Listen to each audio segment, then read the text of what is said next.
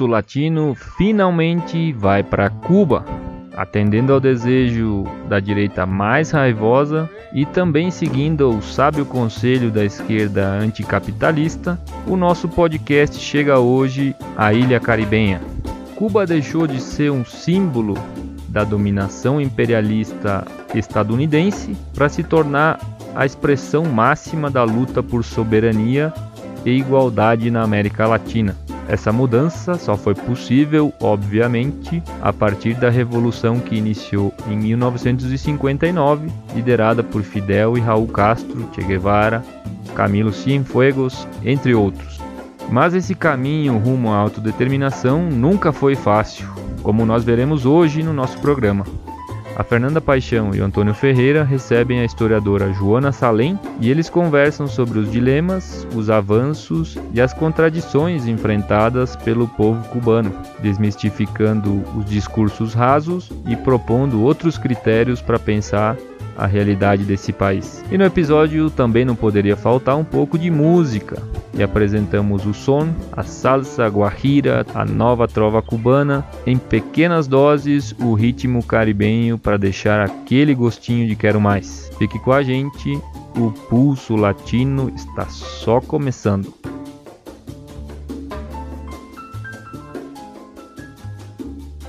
Em janeiro desse ano, 2019, a Revolução Cubana completou 60 anos e a gente não poderia deixar de abordar esse assunto aqui no Pulso Latino.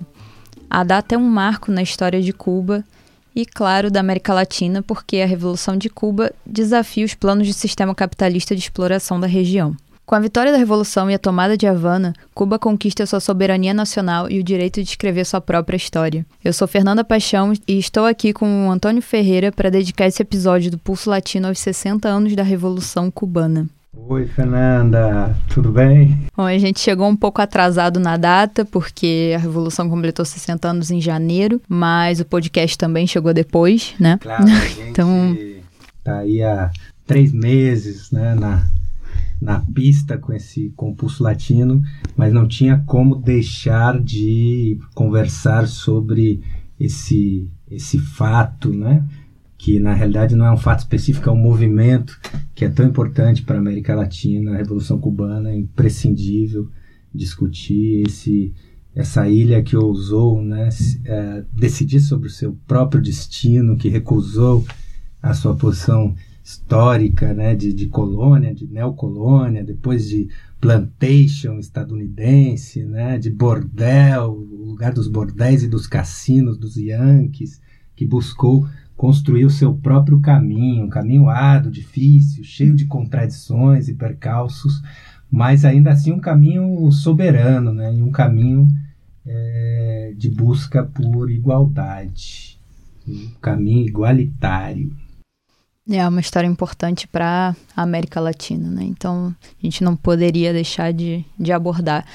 E justamente para falar sobre isso e ajudar a gente a desenhar esse panorama tão complexo que é a história de Cuba, a gente tem hoje uma convidada especial, que é a Joana Salem.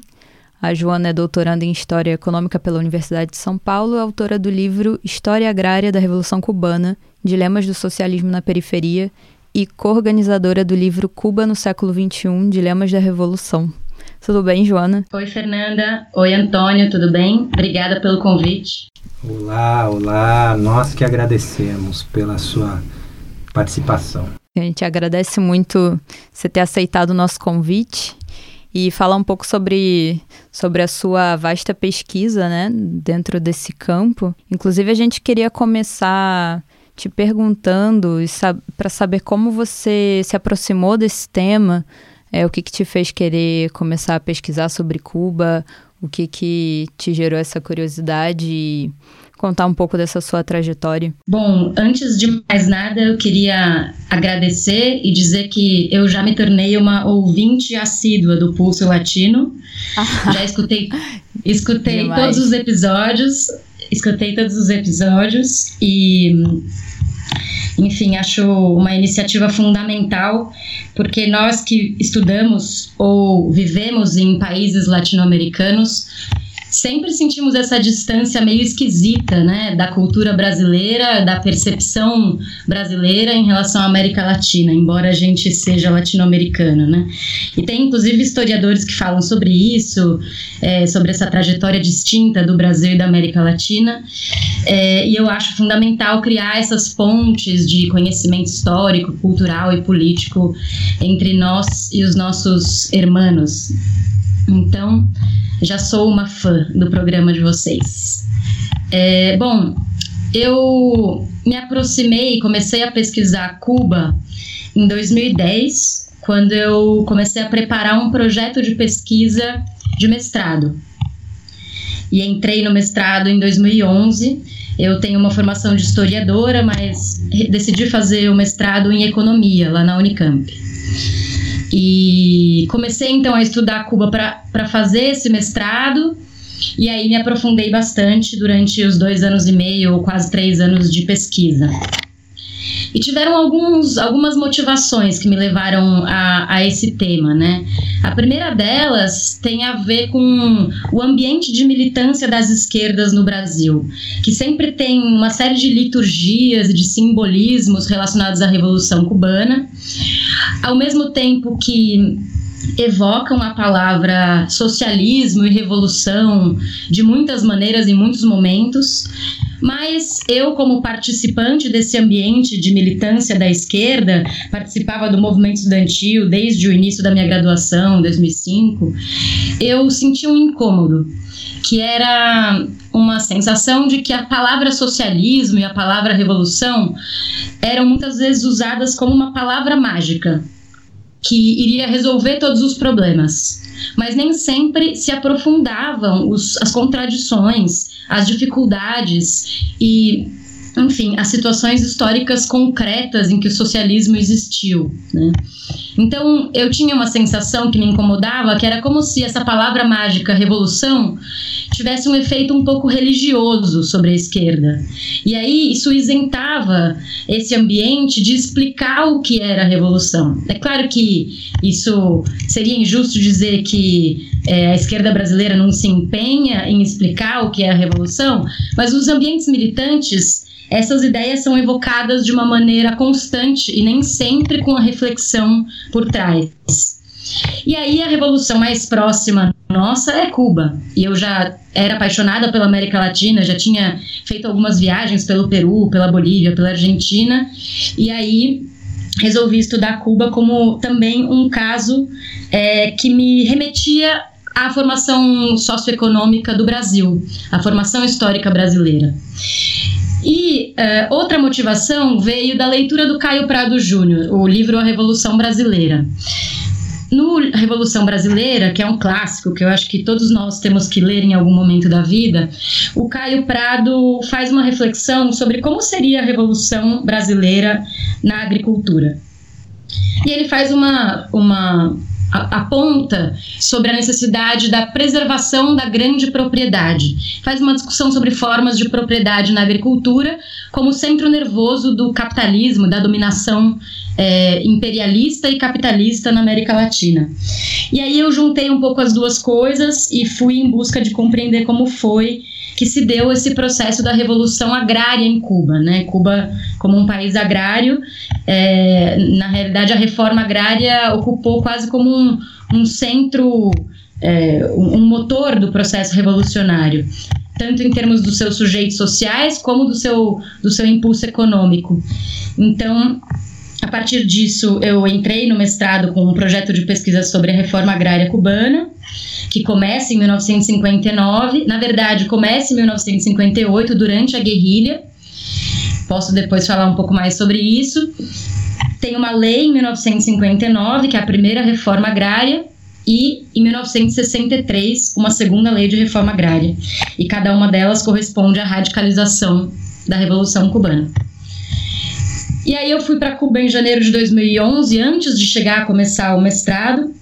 Um pouco porque eu tenho essa sensação que é estranho você estudar os livros a respeito de um país sem ter nunca pisado nele. Então eu resolvi pisar nele antes. passei um mês com uma amiga percorrendo vários caminhos de Cuba e aí voltei para começar a pesquisa mesmo. Em julho de 2012, eu voltei para Cuba já com um projeto de trabalho, é, fui junto com meu companheiro, o João, e aí eu fiz muitas entrevistas, pesquisei nos arquivos e consegui coletar as minhas fontes principais que resultaram no meu trabalho de mestrado. Tá certo, a gente vai falar um pouco mais sobre isso é, em outro momento, é, mas queria também puxar esse gancho né, sobre a questão do que acontece hoje no, no Brasil, sobre essa percepção sobre Cuba, né? É, o que é a Revolução Cubana nessa perspectiva hoje de um mundo que que está virando à direita, né? Quando uma pessoa de direita diz vai para Cuba, por exemplo, como se isso fosse um xingamento contra a esquerda, em geral isso é associado com a Cuba com, com pobreza, por exemplo. É, você que foi, né, e tem bastante vivência com a ilha, é, como é a vida material lá? Os cubanos são pobres? Como, como é isso? É, bom, em primeiro lugar, eu acho importante pensar que Cuba, quando ela é evocada dessas maneiras é, agressivas pelas direitas, né, não é só a direita brasileira que utiliza Cuba como um recurso pejorativo, né? Na América Latina, outras direitas também fazem isso. É, é porque eu acho que Cuba funciona um pouco como uma metáfora da política na América Latina. É, é quase como se fosse um avatar que é usado tanto, pela direita quanto pela esquerda para um, evocar as suas utopias ou distopias. Então, muitas vezes, quando a direita fala sobre Cuba, ou também quando a esquerda fala sobre Cuba numa chave invertida, como se Cuba fosse um território livre e, e perfeito, né, e é, não passível a ser criticado, é, se trata um pouco de uma, uma, uma tentativa de, de criar simbologias para suas próprias limitações, né. É, então, enfim, eu acho que Cuba ocupa vários papéis simbólicos nos debates políticos e nem sempre quando se evoca Cuba dessa maneira se está falando da Cuba de fato, mas de uma metáfora Cuba, né? Do ponto de vista da, da sua pergunta sobre Cuba e a pobreza, né? Cuba é um país pobre e um dos países com as maiores contradições do, da história do capitalismo. Né? Cuba foi o último país a se tornar independente. É difícil chamar de independência o que aconteceu em 1892, é, por conta da emenda Platt depois da guerra dos Estados Unidos com a Espanha, a, os Estados Unidos conseguiu é, emendar na Constituição de Cuba uma série de restrições às liberdades econômicas e políticas da ilha, quase que transformando o território cubano num anexo ou num estado externo aos, aos Estados Unidos. E essa, esse acoplamento da economia cubana à economia dos Estados Unidos vai reproduzir uma série de desigualdades muito agudas. Então, é possível dizer que Cuba é, é um país que representa, representou as maiores contradições do capitalismo periférico latino-americano, relacionadas tanto à pobreza como à dependência. Mas o que é a pobreza em Cuba hoje? Acho que é importante a gente pensar em critérios um pouco diferentes de compreensão de pobreza em uma sociedade de consumo como a nossa, ou uma sociedade que não é de consumo, como é a pobreza, a, a sociedade cubana hoje. Então é um pouco difícil, a gente tem que desconstruir os, alguns critérios que são utilizados normalmente para medir a nossa própria pobreza brasileira, por exemplo. Né? Além disso, é, em geral, o debate sobre a pobreza foi muito evocado nos últimos anos pelo Banco Mundial de uma maneira desvinculada do debate sobre a desigualdade. Então, não deixa de ser também uma estratégia discursiva e ideológica falar sobre pobreza sem falar sobre desigualdade. Né? Então, é, é, importante pensar a pobreza vinculada à desigualdade, porque, por exemplo, índices como o PIB per capita, num país que tem uma desigualdade monstruosa como a brasileira, são indicadores que dizem pouco, porque é, excluem esse fator desigualdade, que afinal é a maior característica dos países latino-americanos, né?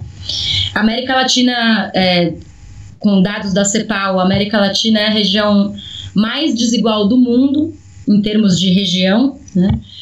Um, América Latina tem um índice de Gini de 0,5. Para quem não conhece, o índice de Gini mede a desigualdade de países ou de regiões, sendo que quanto mais desigual o país, mais próximo de 1. E quanto menos desigual ou mais igualitário, mais próximo de zero. É um índice que vai de 0 a 1. O índice de Gini da América Latina como região é 0,5. A África subsaariana, que é a região mais pobre do mundo, tem um índice de Gini de 0,45, ou seja, mais, mais igualitário do que a América Latina. E o índice de Gini cubano atualmente é 0,38, ou seja, ele está bem abaixo da média latino-americana. O índice de desigualdade no Brasil é 0,55, ou seja, um pouco maior do que a média latino-americana. Então, é, a pobreza em Cuba precisa ser compreendida a partir de uma, uma percepção da, da menor desigualdade social ou da, do maior igualitarismo que existe nessa sociedade. Nesse sentido, a, além disso, é, o, o, o salário médio em Cuba não é um critério totalmente uh, completo para se comparar ou para se pensar comparativamente diferentes países. Né? O salário médio em Cuba é realmente muito baixo. É, alguns índices da própria Oficina Nacional de Estatística cubano indica, indicam que o salário médio de Cuba é de 20 dólares ao mês. Mas é preciso enxergar esse número com diferentes lentes, porque em Cuba, além de ser um país muito mais igualitário, ah, não se trata de uma sociedade de consumo. Ou seja, a educação, a saúde, as opções de divertimento e de cultura são gratuitas, de maneira que o salário do cubano vai ser utilizado, em geral, para comprar, claro, alguns bens básicos, alguns itens básicos, mas muitas vezes para um bem-estar que vai além das necessidades imediatas, né? A gente está falando de um país que, que garante vestimenta, que garante escola para todas as crianças, com uma taxa de analfabetismo de 0,2%, né? A alfabetização em Cuba é praticamente universal. É, então, os direitos sociais, eles são garantidos, a saúde é gratuita. Em 2016, eu estive em Cuba e tive a a sorte de coincidir a data que eu estava lá com um festival de cinema latino-americano que acontece todo ano. E aí eu lembro que eu fiquei muito surpresa porque eu resolvi ir ao cinema e aí eu tinha algumas notas de peso cubano, né? Lá em Cuba existem duas moedas, para quem não sabe. Uma moeda que é mais destinada a essa economia turística, que eles chamam de dólar cubano, mas na realidade é a moeda conversível, que pode ser é, convertida no mercado mundial, e tem a moeda nacional, que é a moeda na qual eles recebem os seus salários. E eu tinha ali as duas moedas no bolso, porque é sempre bom ter alguns pesos cubanos para poder também entrar na economia cubana e, e, consumir algumas coisas mais baratas, como livros e tal. E aí, ao cinema, perguntei quanto era e custava 10 pesos cubanos. E aí, ele me entregou o, o ticket do filme não era de um filme, eram de sete filmes. 10 pesos cubanos correspondem a aproximadamente R$ 1,50. Então, de repente, eu percebi que eu tinha comprado sete sessões de cinema por R$ 1,50. Então, acho que é nessa chave que é importante entender esse salário baixo de Cuba, né? Isso não quer dizer que, bom, atualmente Cuba esteja, os cubanos vivam em abundância, né? Existe essa ideia de socialismo como uma utopia da abundância em condições de igualdade. E Cuba nunca chegou a ser exatamente abundante, né? Embora nos anos 70 e 80 tenha havido um, um momento de riqueza garantida pelas, pelos é, pelos acordos com a União Soviética, etc. Mas, de toda forma, é preciso considerar que esse salário baixo da sociedade cubana tem um contexto muito diferente do contexto que nós estamos acostumados. né, em que os direitos sociais e a subsistência são todos mediados pelas mercadorias. Né? Então lá é bastante diferente nesse sentido. É, Para concluir essa questão, eu queria só também enfatizar que antes de 1990, ou seja, antes da queda da União Soviética e desse período chamado período especial, que foi muito duro na história cubana, muito, muita miséria, muita pobreza, é, uma crise é, muito profunda. Antes da queda da União Soviética, o índice de Gini em Cuba era de 0,2, que é um, um índice de Gini mais baixo do que os mais baixos índices de Gini que existem hoje, ou seja, as sociedades mais igualitárias que existem hoje, medidas por esse critério, que são as nórdicas, Noruega, Islândia, Dinamarca, têm um índice de Gini de 0,25. E Cuba, antes dos anos 90, tinha um índice de Gini mais baixo ainda, então era mais igualitária do que os mais igualitários de hoje. Joana, é uma, uma outra acusação né, que, que geralmente é veiculada pela direita, pelos meios de comunicação. É... Bom, Cuba é uma ditadura, né? A ditadura dos Castros, a tirania dos irmãos. E é interessante a gente tentar não, não passar a mão na cabeça dos problemas que existem em termos, né, no meu ponto de vista, em termos de é, necessidade de avanço no poder popular, mas entender um pouco como que funciona o sistema político é, cubano, como que funcionam, digamos, as, a, as esferas de, de deliberação, de decisão popular. Você pode contar um pouco para a gente dessa sua experiência? Sim, é esse essa bipolaridade entre democracia e ditadura, em geral, é muito simplista, né? É, corresponde um pouco a essa batalha ideológica da Guerra Fria, em que a principal é, acusação que a democracia liberal, que o sistema capitalista fazia contra o socialismo era essa de ser um sistema ditatorial, né? Então até hoje existe um pouco essa é, esse estereótipo, digamos, de que o socialismo é uma ditadura e o capitalismo é uma democracia, como se não tivesse havido centenas de ditaduras do capitalismo, né? E também aberturas de poder democrático dentro do socialismo. Então, eu Primeiro, eu diria que essas ideias de ditadura e democracia que a gente tem no debate público, mais superficial, digamos, elas são muito estanques e elas têm um sentido comum que nem sempre é capaz de abarcar a complexidade dos sistemas políticos, né? Basicamente reduzido a o que, é a democracia, né? No, no, na concepção liberal, é, são eleições periódicas e um sistema de três poderes independentes em uma sociedade de livre mercado né? Então acho que esses três componentes em geral são associados ao que o pensamento liberal considera democrático, né? E as sociedades socialistas compõem, se compõem por sistemas políticos que nem sempre respondem a esses critérios, né? Por outro lado, também as esquerdas também pouco participam dessa simplificação, né? Porque é, evitam alguns debates difíceis relacionados com os, caráter, os aspectos autoritários de alguns regimes socialistas, né? Como foi o stalinismo, enfim, como foram algumas experiências desagradáveis para a esquerda, né? Então, acho que é importante ir às informações para entender se Cuba é uma ditadura ou uma democracia. Eu diria que nesses termos Cuba não é nem uma ditadura nem uma democracia, é uma outra coisa. Como funciona o sistema político cubano, né? pouca gente sabe, embora muita gente acuse Cuba de ditadura. Bom, existem três instâncias legislativas: as assembleias municipais, as assembleias provinciais e, as, e a Assembleia Nacional do Poder Popular que corresponderia então ao Legislativo Nacional. Essas três instâncias legislativas são eleitas pelo voto direto. A cada dois anos e meio acontecem eleições em Cuba para eleger as assembleias municipais.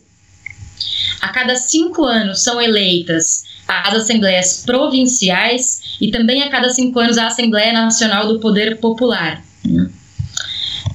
Bom, quem vota o voto em Cuba é facultativo. E, em geral, é uma participação muito alta. Por exemplo, nas últimas eleições da Assembleia Nacional do Poder Popular, participaram 82% dos eleitores. É interessante, por exemplo, fazer uma comparação com os Estados Unidos, que é uma democracia com voto facultativo, que em 2016 teve 52% de comparecimento às urnas. Ou seja, o comparecimento às urnas em Cuba é muito superior aos Estados Unidos. Né?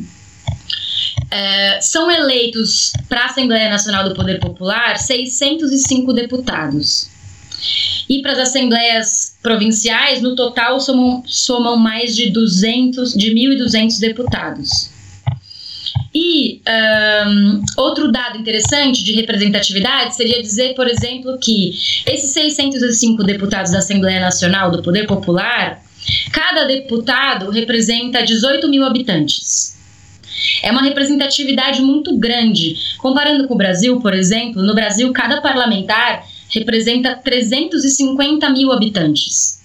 Né? Então, existe uma classe política, digamos, que é mais representativa em termos quantitativos. Né? Além disso, é muito importante né, nesse sistema cubano ah, os conselhos populares, que são circunscrições eleitorais territoriais. São esses conselhos populares que vão indicar os candidatos, né? Então, é necessário ser membro do Partido Comunista para ser candidato? Não, existe a possibilidade das candidaturas independentes. E aí começam um pouco os problemas, digamos, para justificativa do lado da esquerda, né? Porque, embora sejam permitidas as candidaturas independentes, são poucas que chegam lá. Nessa última Assembleia Nacional do Poder Popular, a atual eh, legislatura, só 4% dos deputados não são membros do Partido Comunista. Eu posso te emendar uma pergunta no, no, no meio, que é, é, é, mais ou menos o seguinte: alguém poderia dizer, fazendo o papel aqui do, do advogado do diabo, né? Alguém poderia dizer, bom, é, mas se você, você pode ter um, um sistema formal é, democrático e pautado no, no, digamos, no poder popular, mas que na prática esse sistema ele se desenvolve com o controle da burocracia e da cúpula do par partidária, né? Então nessa experiência que, que, que você teve em Cuba, é, né, como que a gente pode visualizar aí realmente na dinâmica real que, que, que na realidade o poder popular se é, funciona como um contrapeso ou como algo que tem capacidade de, digamos, de mudar os rumos políticos do Estado, né? E, enfim. Sim, essa é uma ótima pergunta. É, em primeiro lugar, é muito interessante quando você vai a Cuba que você pode imaginar que talvez exista, por um lado, algum tipo de medo de criticar o governo, ou por outro lado, uma adesão. Né? E na realidade, não é nem uma coisa nem a outra. Os cubanos são muito críticos ao governo deles. Eles são os primeiros a criticar, né? Eles têm uma insatisfação com essa questão da burocracia e com, enfim, uma série de problemas que se perpetuam relacionados à imprensa, relacionados à, à falta de recursos, aos problemas de transporte. Em geral, os cubanos são muito críticos mas eles também participam. Então, por um lado, os organismos de poder popular que foram criados pela Revolução, eles tiveram muita força nos anos 60, nos anos 70, e na realidade foram de fato os responsáveis pela construção da Revolução. E principalmente a partir de 76, quando se inaugura o, a Constituição da Revolução e se institucionaliza o Partido Comunista, o regime político como se existe hoje, esses organismos começam a perder poder. Né? É, existe um problema que alguns setores cubanos críticos é, apontam, que é o fato de que, por exemplo, nesse sistema político não existe uma diferença clara entre Estado, governo e partido. Existe uma mistura entre Estado e governo partido que seria nociva, justamente para que essa diversidade da sociedade cubana pudesse se expressar e para que o próprio Estado fosse mais permeável. Né? Então, existem estruturas rígidas mesmo de. É, das organizações sociais que são hegemonizadas pelo partido e que vocalizam determinados setores da sociedade, mas sempre com uma relativa disciplina em relação às linhas oficiais do partido. Por outro lado, relacionado ao último processo constituinte, que é o processo mais recente, né? Cuba aprovou uma nova constituição agora em fevereiro desse ano e foram feitos mais de 100 mil encontros em assembleias populares para debater essa constituição nova. Então, Existem algumas estruturas e mecanismos dos conselhos populares, dos, dos comitês de defesa da revolução, existem espaços e instâncias de ativação do poder popular. Mas essas instâncias nem sempre são ativadas. Então, muitas vezes as decisões são tomadas como a linha oficial do partido, e em momentos mais cruciais, como por exemplo esse recente da Constituição, essas estruturas são ativadas. Então, a revolução sobrevive a partir de uma pulsação da sua legitimidade em relação à população. Existem momentos em que esses debates vão lá de baixo até em cima. E existem outros momentos em que o debate fica mais monopolizado nas cúpulas, né? Eu tenho a impressão que apesar de todas os, a, a, toda a rigidez e a burocracia, Cuba nos últimos anos, principalmente nos últimos 15 anos, conseguiu flexibilizar um pouco e arejar um pouco as suas estruturas políticas, né? comparando com o que foi Cuba nos anos 70 e 80, quando a influência da União Soviética, dessa cultura política muito dura, né, muito burocrática, era mais forte. Do período especial em diante, existe um processo de reforma constitucional em 92, depois uma nova reforma agora. Existem mecanismos de percepção de quais são as inquietações populares e também de absorção dessas inquietações em algumas mudanças econômicas.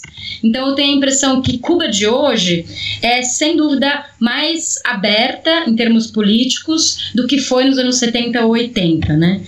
O caso dos anos 60 lá para trás é muito particular, porque os anos 60, assim, que eu estudei bastante nas minhas pesquisas, eu, sintetizando, diria que os anos 60 são como se fosse, como se fosse uma década laboratório. Né? É a década verdadeiramente revolucionária, que todas as experiências de poder popular estão acontecendo.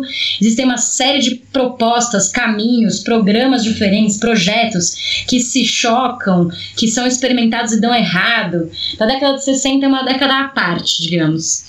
Década de 70 e 80 acontece esse processo de institucionalização e a década de crise dos anos 90 acaba fazendo com que fosse necessário flexibilizar um pouco e, e, arejar melhor essas instâncias. E hoje em dia eu acho que, considerando o processo da Constituinte, é, Cuba está num caminho de das próprias autoridades políticas perceberem que a fonte de sobrevivência da revolução é a sua legitimidade interna que sem a legitimidade interna não existe revolução.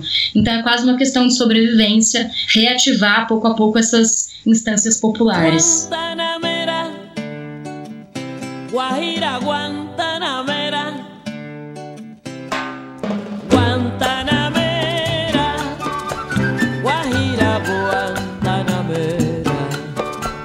Yo soy un hombre sincero, de donde crece la palma. Yo soy un hombre sincero,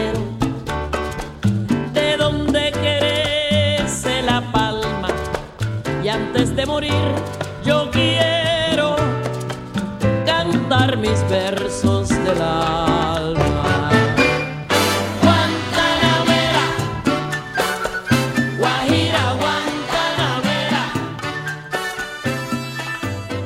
E em termos sociais, a gente estava pensando aqui, é a revolução quis construir um homem novo, né?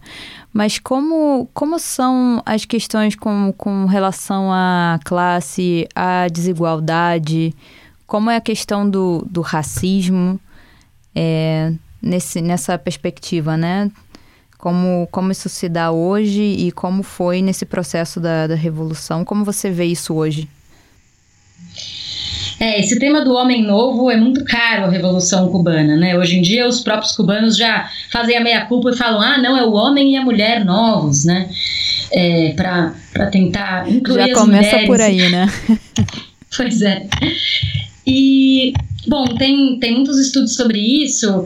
É, tem um, um, historiador importante chamado Bertrand Silverman que estuda o trabalho voluntário, o papel dos estímulos morais na Revolução Cubana.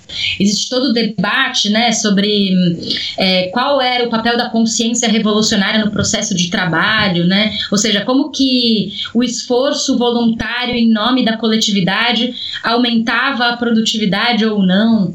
Né? Eu, é, estudando a questão agrária, percebi que, de fato, essa questão moral, digamos, da revolução cultural, ela é um eixo central da economia. Né? Ela acaba sendo um eixo coesionador e organizador da economia em Cuba na medida em que não existe uma tecnologia moderna o suficiente para poupar ou para aumentar a produtividade poupando o trabalho, né?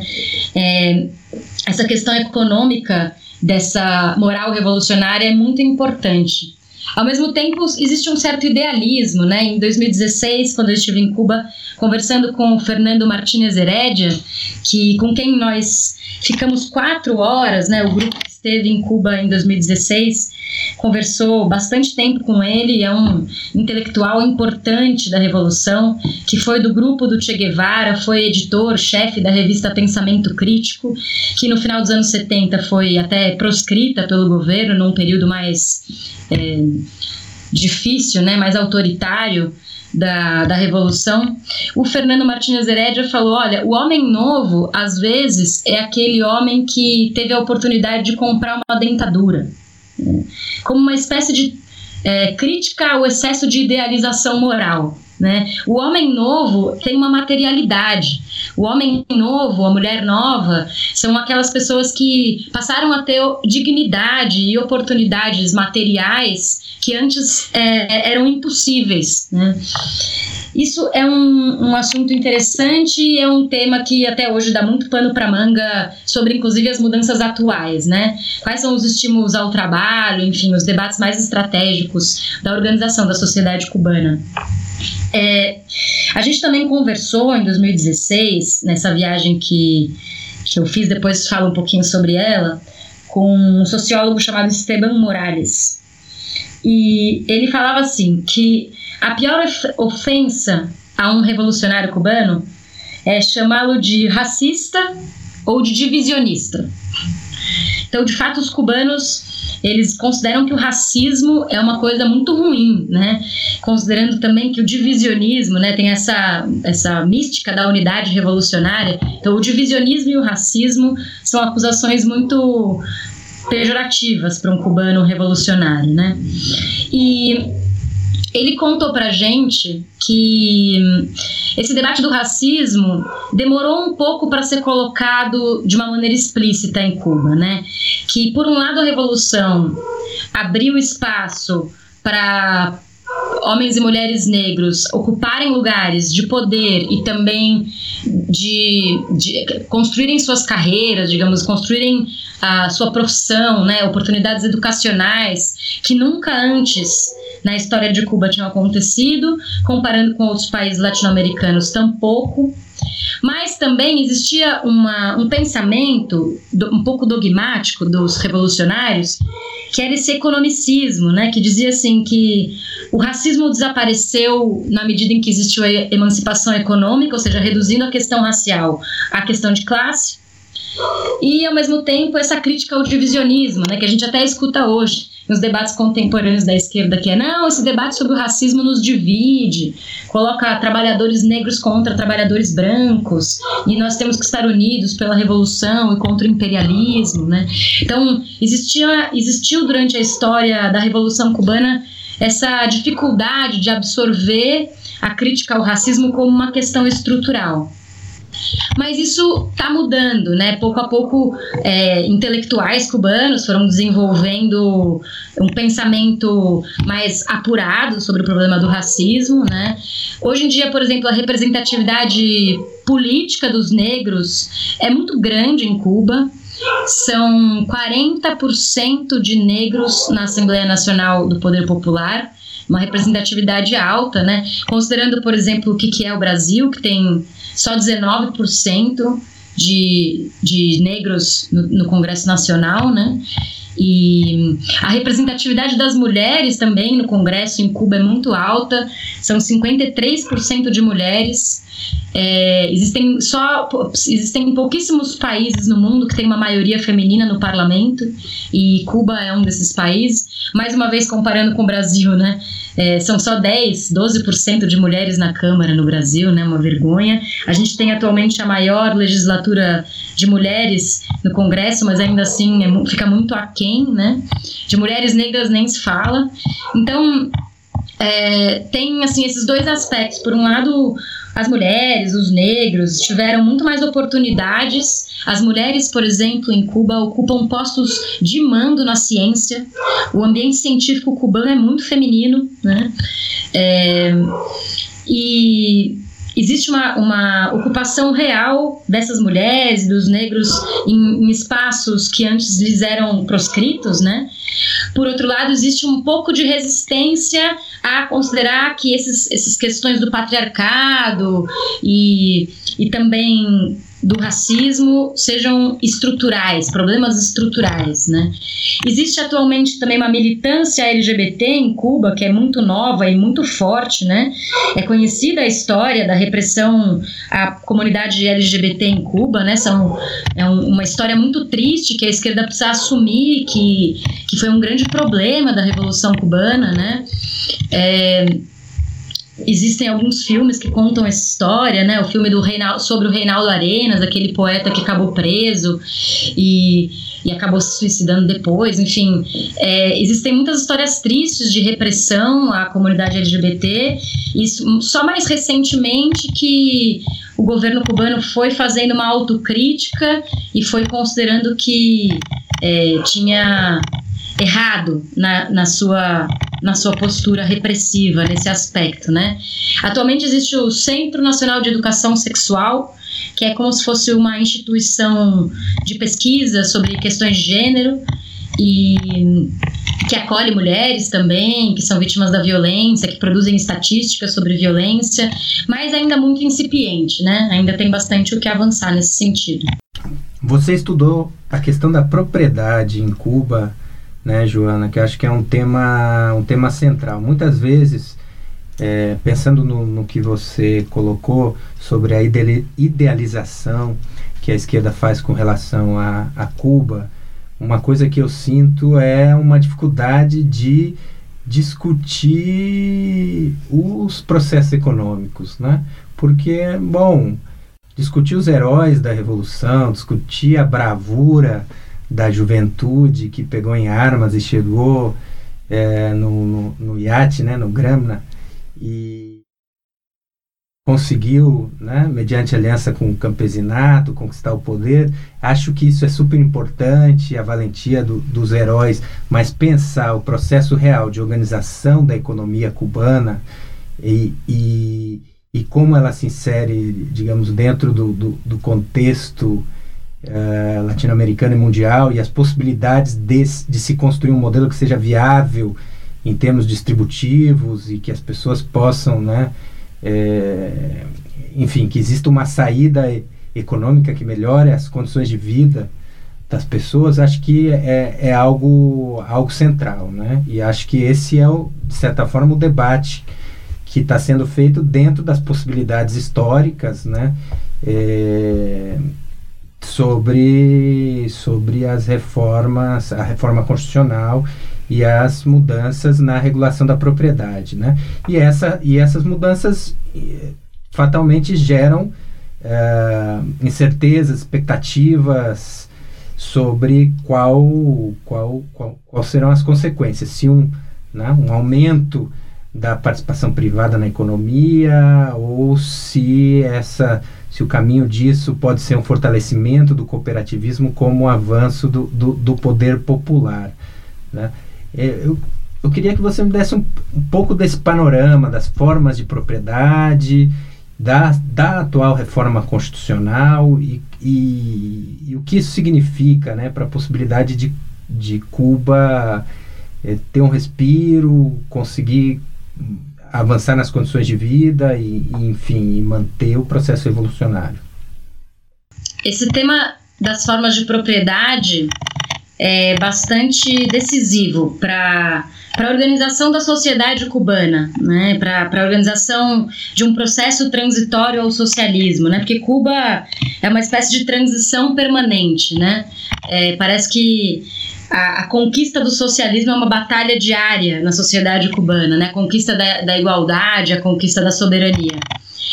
É, eu gosto de pensar essa questão da propriedade em Cuba a partir um pouco daquele enquadramento teórico do Florestan Fernandes sobre o problema do subdesenvolvimento latino-americano a partir da dupla articulação. Né? O subdesenvolvimento é uma estrutura social também que é atravessada, por um lado, pela dependência externa, por uma economia que é dependente historicamente, desde a formação colonial, de centros de decisão externos e, ao mesmo tempo, por uma profunda desigualdade social. E a dependência e a desigualdade são duas faces da mesma, do mesmo processo, né?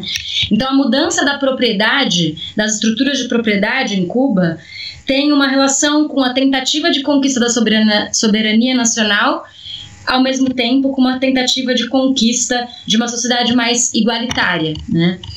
E existem muitas caricaturas que são feitas sobre essa, essa questão do socialismo e da propriedade privada. Então, uma primeira coisa que eu acho importante dizer é que a Revolução Cubana criou, nos seus primeiros três anos, cerca de 200 mil títulos de propriedade privada no campo. Né? Nenhum capitalismo cubano foi capaz de criar tanta propriedade privada, né? Então, é importante a gente olhar o processo concreto e perceber que nem sempre a propriedade privada é a inimiga, né? Só no, em modelos muito abstratos. A propriedade privada, pequena propriedade privada em Cuba, ela subsiste até hoje. E essas propriedades agrícolas foram, no processo de reforma agrária, agrupadas em cooperativas de créditos e serviços. Então, a propriedade privada que existiu desde o início da Revolução sempre esteve em associação, nunca de uma maneira avulsa ou isolada, e sempre regulamentada por uma economia estatal. Então, por exemplo, o Estado fornece o crédito, os camponeses produzem a partir de convênios e contratos com o Estado, e o Estado também fornece a estrutura de comercialização. Então, essa propriedade privada ela é muito subsidiária do Estado. Né? Ela vai ser quase como um, um, um, um pedaço da cadeia produtiva que acaba sendo mais controlada por uma economia estatal.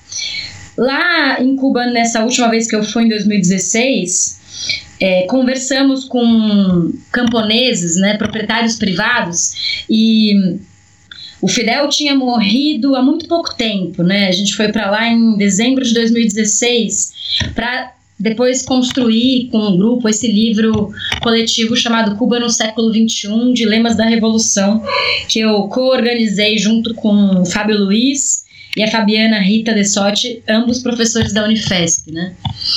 É, a gente teve então essa viagem ao meio rural, ao ocidente da ilha, foi para alguns, algumas, alguns pueblos do, de Pinar del Rio, lá no, na parte ocidental da ilha, e conversamos com cooperativistas camponeses, né, proprietários privados que fazem parte dessa modalidade de cooperativo.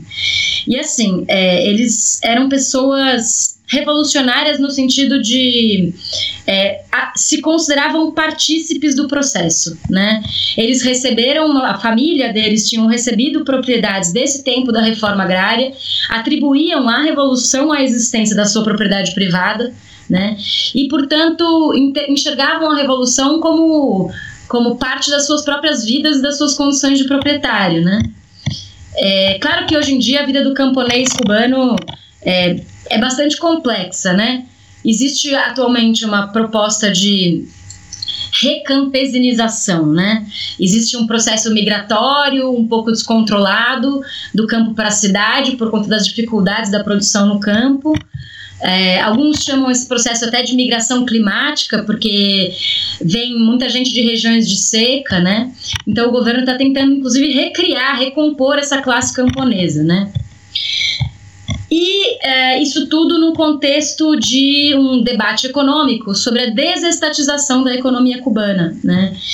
É, lá pelos anos 90 e principalmente no começo dos anos 2000, vai se compondo um relativo consenso na sociedade cubana de que o Estado não tinha condições, nem sequer era eficiente para controlar os 90, 95% da economia que controlava, né? Aquela história do pipoqueiro estatal, cabeleireiro estatal, né? Tudo estatal. E isso foi é, sendo desconstruído e foram sendo criadas novas possibilidades. Aí esse processo culmina em 2011 com os lineamentos, que são que é um documento é, que é aprovado em abril no Congresso do Partido Comunista, a partir de um debate que teve ampla participação sobre a necessidade de criar formas de desestatização da economia. Né? E hum, essa desestatização, então, ela vai acontecer a partir de três formas. Uma delas, que é a mais famosa, é esse coentapropismo que você comentou, né?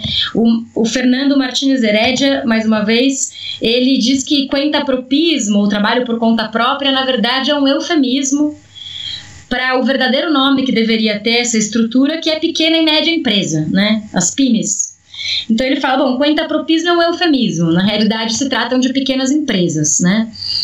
É, a facilitação do coentapropismo, então alguns setores que foram estimulados a, a, se formar a partir dessa figura jurídica de uma pequena propriedade privada, um pequeno negócio, né?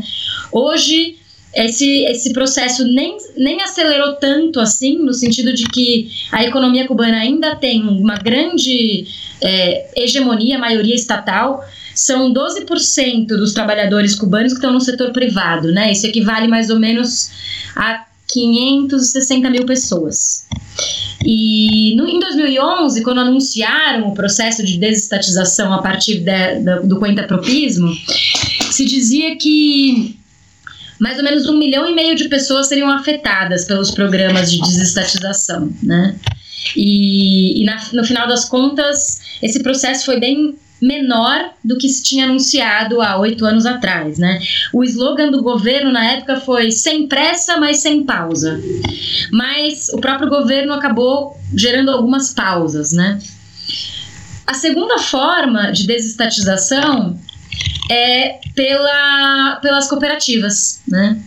Então, existe um artigo que é muito importante da Camila Pinheiro Harnecker, que é uma socióloga é, cubana que estuda cooperativismo, uma grande especialista, em 2013 ela escreveu um texto que foi muito importante para estrangeiros, principalmente, que às vezes é um pouco difícil criar esses mapas de debates em Cuba, né? E ela escreveu um texto chamado As distintas visões que guiam os, as mudanças em Cuba. E aí ela estabelece três correntes. A corrente estatista, que seria aquela que defende uma maior preservação da economia estatal, a corrente mercantil, que seria aquela que defende justamente essa pequena propriedade privada, o coentapropismo como forma mais importante do, do próximo período, e uh, uma terceira visão a qual ela se engaja, que é a ideia do socialismo autogestionário, ou seja, que é a forma cooperativa que vai fazer a transformação da revolução, ou a revolução da revolução, né? E aí, qual o resultado desse processo, né, desse debate? É claro que esses três, essas três correntes são correntes apoiadoras, entusiastas do processo revolucionário, algumas mais críticas à burocracia, outras mais burocráticas, né? Mas é, são do debate interno da revolução, né? E de alguma maneira todas elas concordavam que a economia estatal precisava continuar sendo dominante. Né? O que aconteceu nesse período dessa reforma de 2011 para cá foi que a, a, cooperativa foi uma forma preterida, né? isso significa que formar uma cooperativa em Cuba hoje é muito mais difícil do que formar uma pequena empresa privada, né? Tanto é que de 2011 até hoje foram criadas cerca de 500 novas cooperativas só, né? Porque as cooperativas para serem oficializadas, elas precisam ser aprovadas no Conselho de Ministros. E isso é um processo super burocrático e lento, enquanto que as pequenas propriedades privadas, já esses pequenos negócios, principalmente fo focados nas, na, no atendimento gastronômico, em transportes e alguns serviços, né? É, essas pequenas propriedades privadas são mais fáceis de serem aprovadas, né? Quase imediato a criação delas. Então, de fato, o que aconteceu foi que o governo acabou incentivando mais a criação dessas desses negócios. E isso foi mudando a composição social da ilha, né? Então, um problema, por exemplo, que esse trabalho de campo que eu participei em 2016 constatou é que o trabalho no, no setor privado do coendapropismo, ele não é completamente regulamentado. Ou melhor, ele até é regulamentado, existem as leis trabalhistas, só que não existe uma fiscalização adequada desse trabalho. É, por exemplo, um cubano que ganha lá, vamos supor, 15 dólares ao mês como funcionário estatal, ele trabalha 8 horas diárias ou menos. Mas esse mesmo cubano ele pode até preferir trabalhar 12 ou 14 horas ao dia num negócio, como garçom de um restaurante ou fazendo faxina em alguma pequena empresa, né? Trabalhar muito mais horas por dia e ganhar esses 15 dólares ao dia.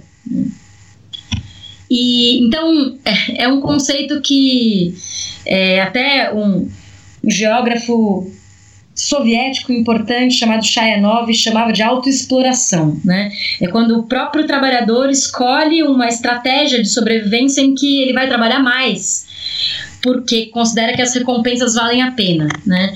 E aí como você diferencia, por exemplo, nesse setor privado, os proprietários, que são aqueles que trabalham no próprio negócio, são eles mesmos que realizam esse serviço, ou os proprietários que contratam trabalhadores, né?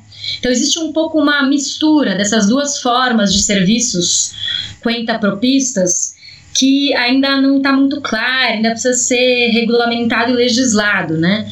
É, isso se reflete também na estrutura sindical, por exemplo, existe a formação de uma possibilidade de um sindicato de propistas. Só que nesse sindicato, quem participaria? Todos aqueles que fazem parte do setor privado, incluindo os proprietários do negócio e os trabalhadores do negócio, né? Então, se você trabalha, por exemplo, por exemplo, num restaurante, você vai compartilhar o seu sindicato com uma pessoa que te contrata, né? Então, existem uma série de questões que ainda ficaram indefinidas nas relações de trabalho e que é, ainda precisam um pouco de tempo, de experiência para serem legisladas, né? Mas, de toda forma, isso abre um debate sobre as novas desigualdades em Cuba. Isso é um grande debate, assim, é um tema que está em pauta. Tem muitos intelectuais cubanos, né? Se vocês forem dar uma olhada na revista Temas, que é também um centro de pensamento crítico cubano muito importante, disponível na internet, muitos números das revi da revista que que tratam dos problemas contemporâneos de Cuba, é, tem textos sobre desigualdade, números sobre desigualdade, né? Então é um tema que está preocupando muitos cubanos, né? Porque se os valores da revolução e a sobrevivência da revolução nesse período todo está relacionada com a conquista de uma sociedade igualitária, com uma dignidade mínima comum, é, talvez essa dignidade mínima comum esteja em um processo de ameaça a partir dessa nova economia privada, né? Isso não é uma coisa determinista, não é que será assim, mas existem algumas tendências que apontam para isso, né? Então, é de fato um tema muito importante.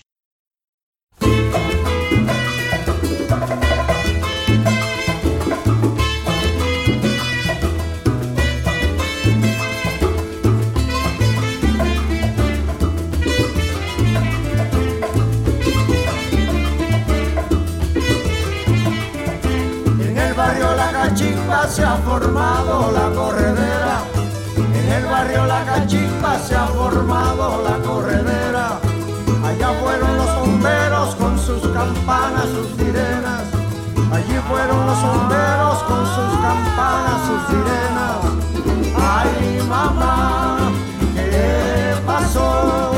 Ay, mamá, ¿qué pasó? Joana, já estamos chegando a uma hora praticamente de, de conversa aqui e a gente não falou ainda de um, de um tema que acho que é importante também, que é a questão do embargo, né? a questão do embargo e do embargo econômico, dos impactos do embargo econômico atualmente ainda na, na economia cubana e também desse vai e vem, né?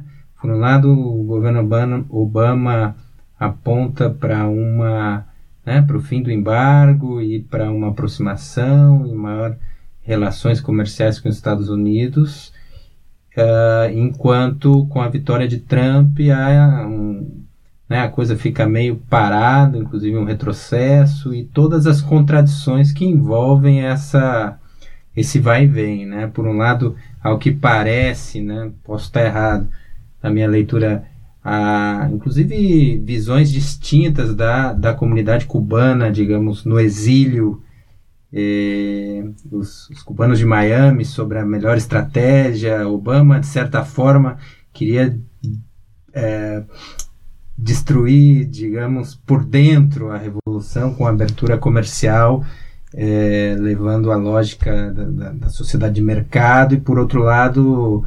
É, já li que o governo Trump tem um, um entendimento diferente e considera que essa abertura gera um fortalecimento do governo na medida que possibilita a entrada dos, dos dólares e um fortalecimento da, um, das forças armadas, né, do exército cubano, forças armadas revolucionárias. Como que funciona isso aí? Conta pra gente. Pois é, é, o bloqueio é o grande tema, né? É, é, a grande denúncia permanente que a Revolução Cubana realiza nas suas campanhas mundiais, né? A economia cubana que tem essa política de exportação de direitos sociais, né? É uma diplomacia muito inteligente do ponto de vista do comércio exterior, mas que tem essa obstrução aí dos Estados Unidos como uma retaliação ideológica, né? É, que vem desde 1960 e, e nunca arrefeceu. Tiveram algumas alguns momentos de idas e vindas, principalmente agora recente com o Obama, né? É, bom, em primeiro lugar, eu acho que é importante a gente perceber o seguinte, que a, o comércio exterior cubano, historicamente, foi muito desequilibrado. E isso é uma característica da sua dependência externa, ou seja, quando Cuba é, se relacionava prioritariamente com os Estados Unidos, a relação de troca de exportação e importação de Cuba com os Estados Unidos chegava a 80%, mais ou menos. Né? Isso significava basicamente que, a partir da política de cotas açucareiras, em que os Estados Unidos prometia a compra de um determinado é, de determinadas número de toneladas de açúcar, né? É, basicamente que os Estados Unidos tinham Cuba como refém, né? Quando acontece a revolução, acontece uma crise dessa inserção econômica mundial, o bloqueio avança, as sanções avançam, se transformam num bloqueio generalizado, né? É até interessante falar sobre a diferença da palavra embargo e bloqueio, né? Porque a palavra bloqueio, que é escolhida pelos cubanos, significa justamente que é um embargo que se generaliza para outros países, né? Então, pouco a pouco, a partir do, da administração Eisenhower, depois Kennedy, os Estados Unidos vão criando sanções que acabam atingindo empresas de outros países e outros países, né? De modo que muitos países da própria América Latina deixam de fazer comércio com Cuba porque elas seriam, né, outros países poderiam ser sancionados pelos Estados Unidos caso comercializassem com Cuba, né? E aí Cuba se torna essa revolução que o salvadorenho Shafik Randall chamava de revolução insertada, né? Que é um, um país insertado no entorno hostil, né? O México foi um dos poucos países que manteve relações com Cuba e tal, né? E nos anos 90, acontece um acirramento do bloqueio, né? Isso principalmente a partir de 92 com a lei Torricelli, que expande mais uma vez essas sanções econômicas do bloqueio estadunidense para qualquer empresa que se relacionasse com Cuba. E isso acaba inibindo, né, as, as empresas de outros países que têm que escolher entre se relacionar com Cuba ou com os Estados Unidos por uma questão pragmática econômica acabam é, aderindo ao bloqueio para permanecer se relacionando com os Estados Unidos, né? E além disso, em 96 veio a lei Helms-Burton que indicou que só o Congresso poderia acabar com o bloqueio, né?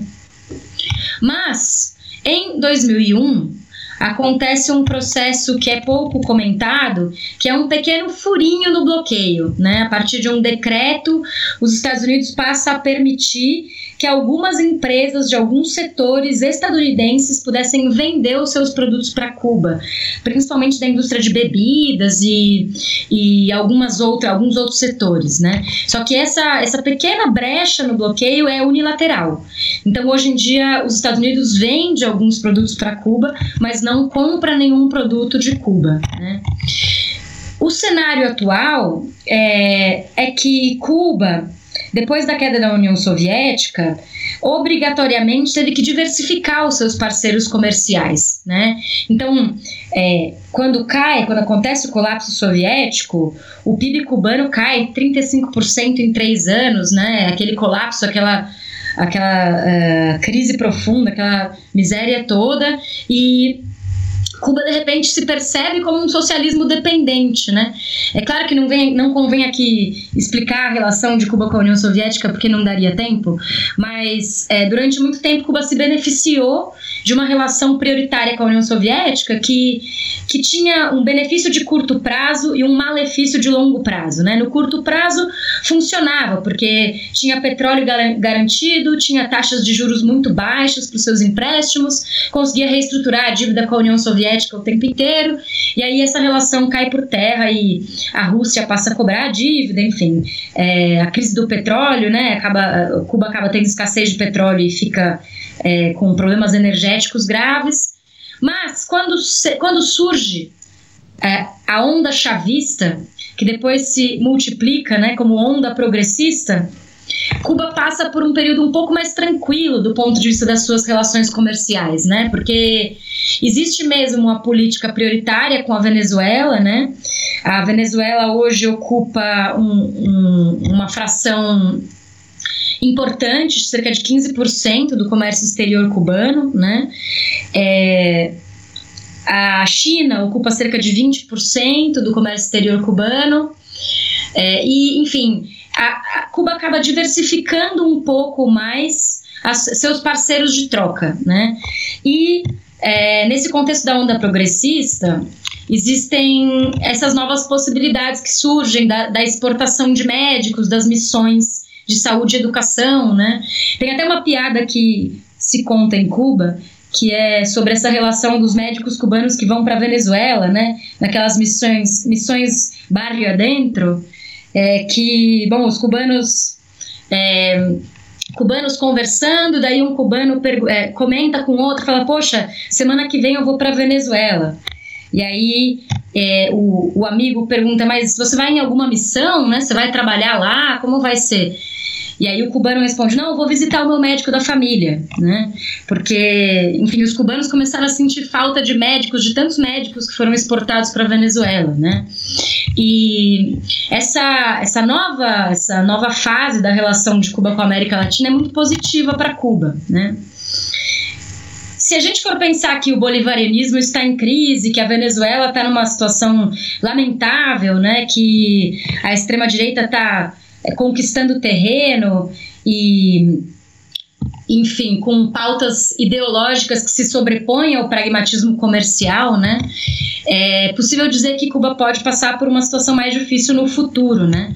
Mas, na minha impressão, nada se compara ao período especial, justamente porque em 89 e 90, quando cai a União Soviética, a União Soviética representava 75% do comércio exterior cubano. Isso já não é mais assim, né?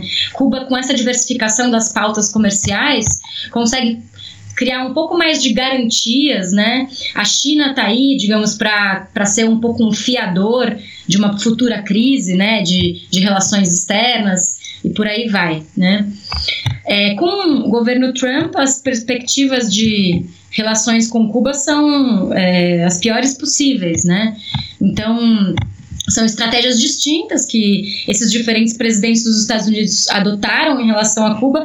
Obama, eu vejo que tinha uma estratégia até mais pragmática, porque é, existiam, existem muitas fronteiras de lucratividade possível dos Estados Unidos em Cuba, né? Tem o próprio Porto de Mariel, que é, representa esse polo de investimentos estrangeiros na ilha, né? Que está em crise também, porque muitos dos investidores estrangeiros é, se desfinanciaram, né? É, descapitalizaram. Exatamente, exatamente. Então, uma das coisas que falaram para a gente, né, um, um, dirigente do Partido Comunista, do setor de relações internacionais do Partido de Cuba, falou para a gente em 2016 foi Mariel acabou, porque as, as principais empresas, né, a OAS, enfim, as empresas brasileiras de construção civil que participavam é, com bastante intensidade desses investimentos em benefício próprio, muitas vezes, né? Tem esse mito de que ah, o, o dinheiro brasileiro, né? O governo brasileiro deu crédito, BNDES deu crédito para Cuba, né? Ou que o capital brasileiro está beneficiando Cuba. E na realidade são relações muito pragmáticas, né? Em que as empresas brasileiras tinham interesses objetivos ali, possibilidades de rendimentos, né? É, com obras mega empreendimentos e tal. E, ao mesmo tempo, Cuba precisava de certos investimentos que o próprio Estado não consegue garantir sozinho, né? Uma relação muito mais pragmática do que ideológica, né? Nesse sentido, dá para dizer que a extrema-direita é mais ideológica do que a onda progressista, né? Que estava fazendo negócios e, enfim... É, e acabou aí caindo nesse, nessas malhas da, da, da Lava Jato e Bom, acabou de sair uma nova notícia aí relacionada com a Bachelet, né? É, que a OAS teria financiado campanha da Bachelet, enfim, toda a história do Alan Garcia, suicídio do Alan Garcia. A Lava Jato respinga a América Latina inteira, né? E, enfim, é, acho que existe um momento, existiu um momento muito duro da Revolução Cubana nos anos 90, relacionado também com essa violência terrorista, né, dos grupos anticastristas dos Estados Unidos, né? Então, além do bloqueio, existiu um processo muito violento e agressivo de atentados terroristas, invasão do espaço aéreo cubano, né? É, dezenas de atentados em hotéis turísticos em Havana que aconteceram nos anos 90. É, aquele, as organizações como a Fundação Nacional Cubano-Americana, né, do Jorge Mascanosa, o Hermanos del Resgate, do José Basulto, que também é, se organizaram de uma maneira agressiva nos anos 90, é, agravando ainda mais o problema econômico, né, com essa questão da violência. E essa, essa questão do terrorismo anticubano também arrefeceu nos anos 2000 e 2010 para cá, né? Então, comparando com o que Cuba viveu nos anos 90, é, é sempre possível ser um pouco otimista, digamos, né? Porque as possibilidades de conserto, de ajuste, de melhorias estão dadas. E por último, assim, a sociedade cubana é muito viva, é muito inteligente, né? É, tem uma frase do Paulo Freire muito famosa que é a educação sozinha não muda a sociedade, mas sem ela tampouco a sociedade muda, né? Eu acho que o caso cubano tem um pouco a ver com essa primeira parte, né? Educação sozinha não muda a sociedade, porque existem existe uma população com ensino superior completo, né? E essas pessoas muitas vezes estão subutilizadas na economia, porque as estruturas econômicas não corresponderam com a transformação cultural e educacional, né? Então, é, a primeira coisa que você encontra em Cuba são engenheiros que estão dirigindo táxi, né? Ou advogados, enfim, é, profissões que são de prestígio, né? Com exceção dos médicos, que estão sempre fazendo medicina, tem outros, é, outras carreiras de prestígio que acabam ocupando esse setor da fronteira dos serviços para conseguir obter moeda conversível, né? E aí ter uma situação de vida um pouco melhor, né? Cuba é uma sociedade muito complexa, né? E acho que é muito importante escutar os cubanos e aprender com eles, porque os parâmetros de crítica e de compreensão são sempre muito cubanos. É difícil usar os nossos parâmetros, seria um equívoco usar os nossos parâmetros para para entender Cuba e muitas vezes é isso que é feito, né? Uma transposição meio automática de conceitos. Claro, totalmente. E até considerando isso, a gente queria te perguntar também para fechar a nossa conversa. É, quais são os desafios centrais da revolução, né? Como brasileiros e como América Latina, o que o que a gente pode tirar de lição da revolução cubana, na sua visão? São muitas lições, né? Acho que estudar Cuba é sempre um aprendizado para compreender a América Latina e os seus limites, né? Tem uma música do Silvio Rodrigues que eu gosto muito, que chama Fábula dos Três Irmãos, Fábula de los Três Hermanos. Essa música Todas essas referências três... a gente vai colocar no, no, nos links do episódio depois, tá, Joana? Ah, bacana. É, depois se vocês quiserem colocar para tocar, é uma música linda.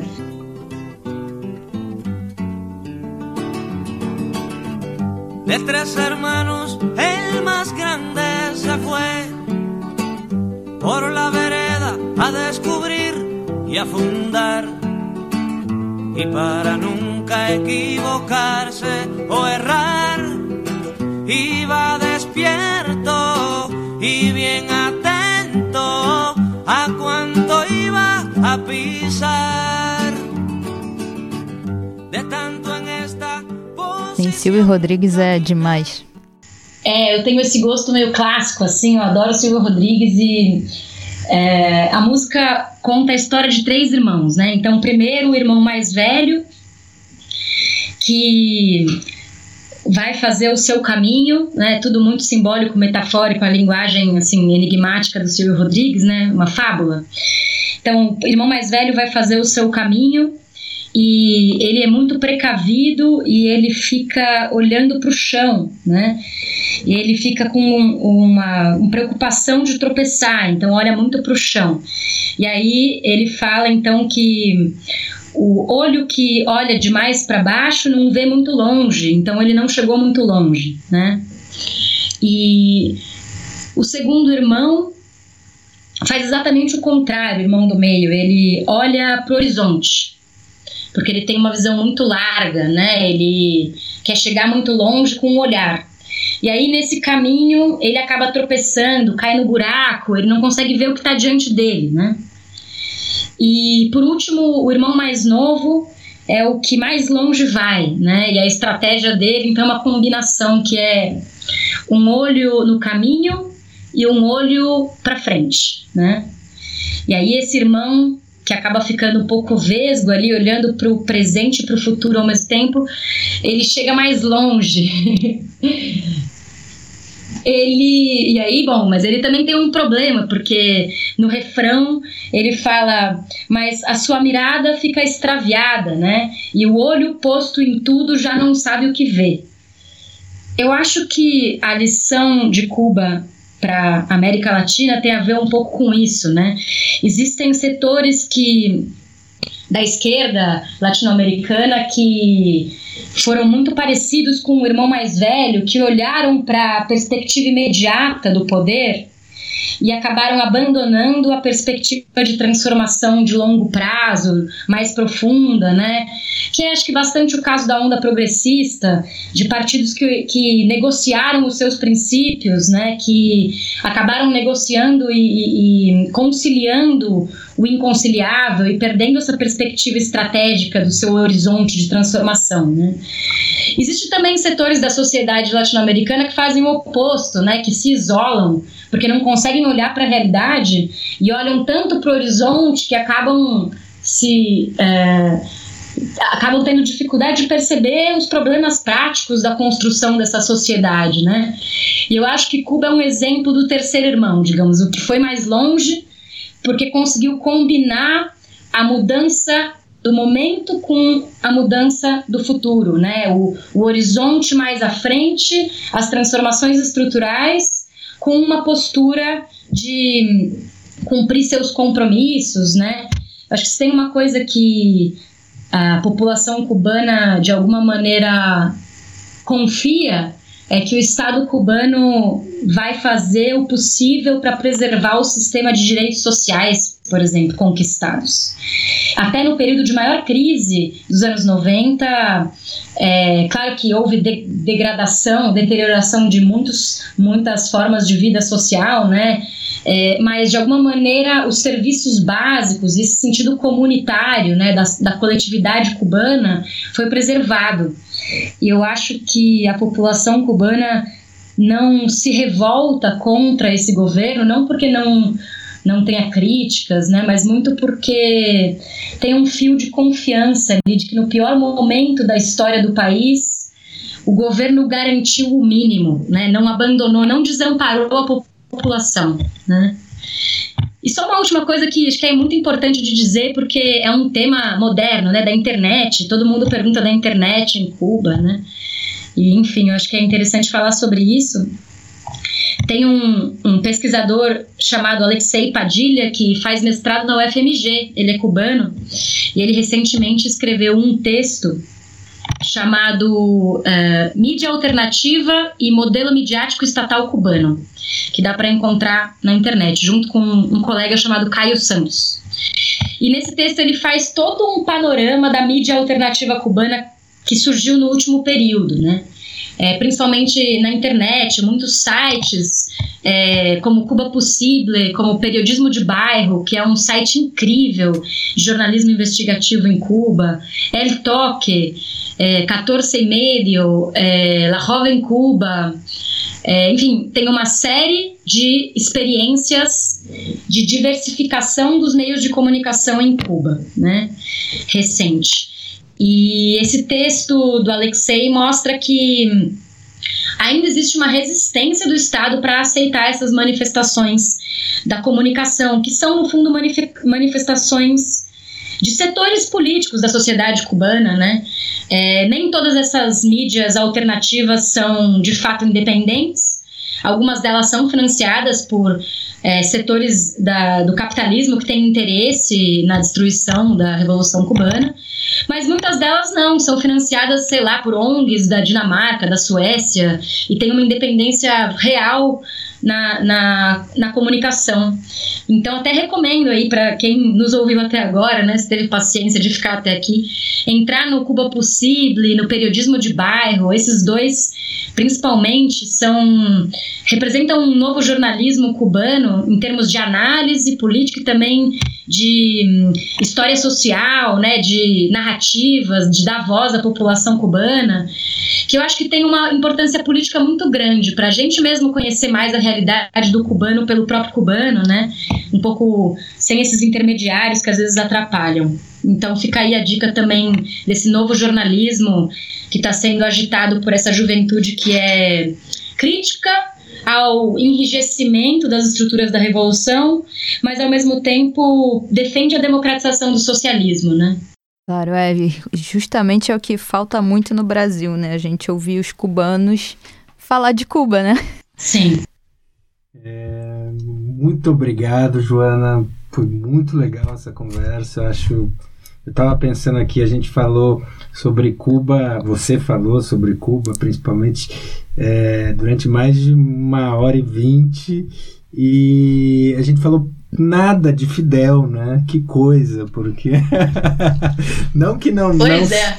não que não se deva falar sobre Fidel, acho que se deve falar, mas assim é, um, um viés diferente, né? Um, algo que que, que ultrapasse a revolução como um, simplesmente é, aquele momento de tomada de poder e, e o, o, caráter heróico do, dos, dos seus aqui próceres, dos seus, dos seus líderes, né? Acho que esse é, entender a, a, profundidade desse processo, né? Que e é nessa profundidade que está a beleza, né? Eu lembrei agora de uma tem uma poesia do Ferreira Goulart que chama Cantada, que ele, que ele vem e fala assim, ah, você é, é tão bonita como uma refinaria de petróleo é, com as luzes acesas à noite, você é tão bonita como o Rio de Janeiro no mês de maio, você é quase tão bonita como a Revolução Cubana. eu, eu ia dizer que se a gente fosse falar sobre o Fidel, ia ter que ser cinco horas de programa, né? Para fazer jus ao tema, né? Porque. Tem que ser outro. Uma hora é pouco, né? Ele nunca falou uma hora na vida, né? Fazer um podcast sobre o Fidel tem que ser uma maratona. Tem que ser. é verdade, tinha que ser tipo maratona da Piauí, né? De podcasts e. Mas muito legal mesmo. Acho, acho, que, acho que foi demais, Joana. Joana, muito obrigada. Foi um prazer te escutar. Aprendi muito, saí cheia de anotação aqui. E a gente vai incluir todos os links que você, que você sugeriu na descrição, como o Antônio falou. É, e também os seus artigos. É, a Joana tem um trabalho maravilhoso falando sobre a reforma agrária na, na, em Cuba. E, e muito obrigada pela participação. Espero que você venha mais vezes aqui no Pulso Latino conversar com a gente. Ah, com certeza. Obrigada pelo convite. Já é uma parceira já. Legal, Joana. Legal. Então, um abraço. Um abraço.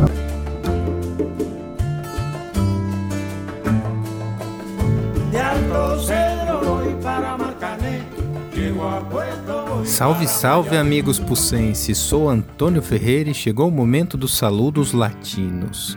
Nesta última semana, muita gente bacana nos escreveu, comentando os programas, elogiando o nosso trabalho, fazendo críticas e comentários diversos. Victor Hugo Petersen escreveu elogiando o episódio 4 e pedindo bibliografia sobre a onda progressista na América Latina. Valeu, Vitor!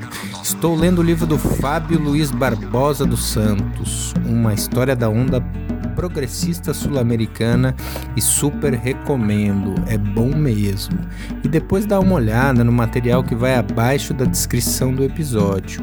Indicamos um montão de coisas em todos os episódios e esse episódio 4 tem muita coisa legal é, Luan Seixas. Um abraço também para Luan, que está fazendo a graduação Estúdios de Mídia da UF, nos escreveu, disse que acompanha nosso podcast, é muito interessado. É, na América Latina, estuda o tema, está fazendo graduação estudos da mídia na Universidade Federal Fluminense e quer bater um papo com a gente sobre mídia independente sobre o silenciamento né, da América Latina na grande mídia brasileira. Tamo aí, Luan, tamo aí, vamos conversar, vamos abrir espaços aí para essa pátria grande. Cornélio também, Rodrigo Cornélio, a gente não podia deixar de lembrar do, do site né, da Podosfera Antifascista, que tem uma seleção de sites, de, de podcasts né, antifascistas que são imprescindíveis, né, aquela caixa de ferramentas imprescindível para a luta antifascista no momento atual. Tem muita coisa, uma seleção detalhada, digamos, de todos os podcasts da galera que está na luta do nosso lado, fazendo coisas bacanas, produzindo comunicação alternativa, tentando furar aí o bloqueio dos grandes oligopólios da mídia brasileira. Muita coisa legal mesmo. Obrigação nossa difundir, conversar com a galera no busão, no trabalho, em todos os espaços possíveis sobre essa iniciativa que é imprescindível. Gente, para quem quiser mergulhar mais fundo nos temas do episódio de hoje, dá uma olhada na descrição no seu agregador, tem muita coisa bacana mesmo. E a gente não podia deixar de indicar o livro organizado pela nossa convidada, Joana Salem, Cuba no século XXI, Dilemas da Revolução. Foi publicado pela editora Elefante, tem um conteúdo muito bom, acessível e agradável. É, vale a pena ler, imperdível. Né? É, vale a pena mesmo. Bom, e para terminar, nossa tradicional indicação de um podcast latino-americano. Nessa semana a gente vai indicar um podcast chamado Nodal Rádio. Né? Para quem não conhece, Nodal é uma agência de notícias da América Latina e Caribe dirigida por Pedro Brigger, um jornalista e sociólogo argentino. É, essa agência faz então um podcast que é um, um verdadeiro giro pelas notícias da América Latina, bem curtinho, somente 5 minutos de duração e é diário, né? Então para você que quer se informar diariamente sobre o que está rolando na América Latina e Caribe, é, é uma boa, né? Não para se aprofundar, mas para ter um informativo, um geral informativo diário. Tá aí Nodal Rádio, busque no seu agregador, vale a pena, é material de qualidade. Além disso, busque também o site da Nodal, agência é, de notícias sobre a América Latina e Caribe na internet. Vale a pena conferir. Siga a gente no Twitter e no Instagram, curta a página do Pulso Latino Podcast no Facebook, mande um e-mail pra gente, pulsolatinocast@gmail.com. Saudações latinas e até o próximo episódio de Pulso Latino. Abraço.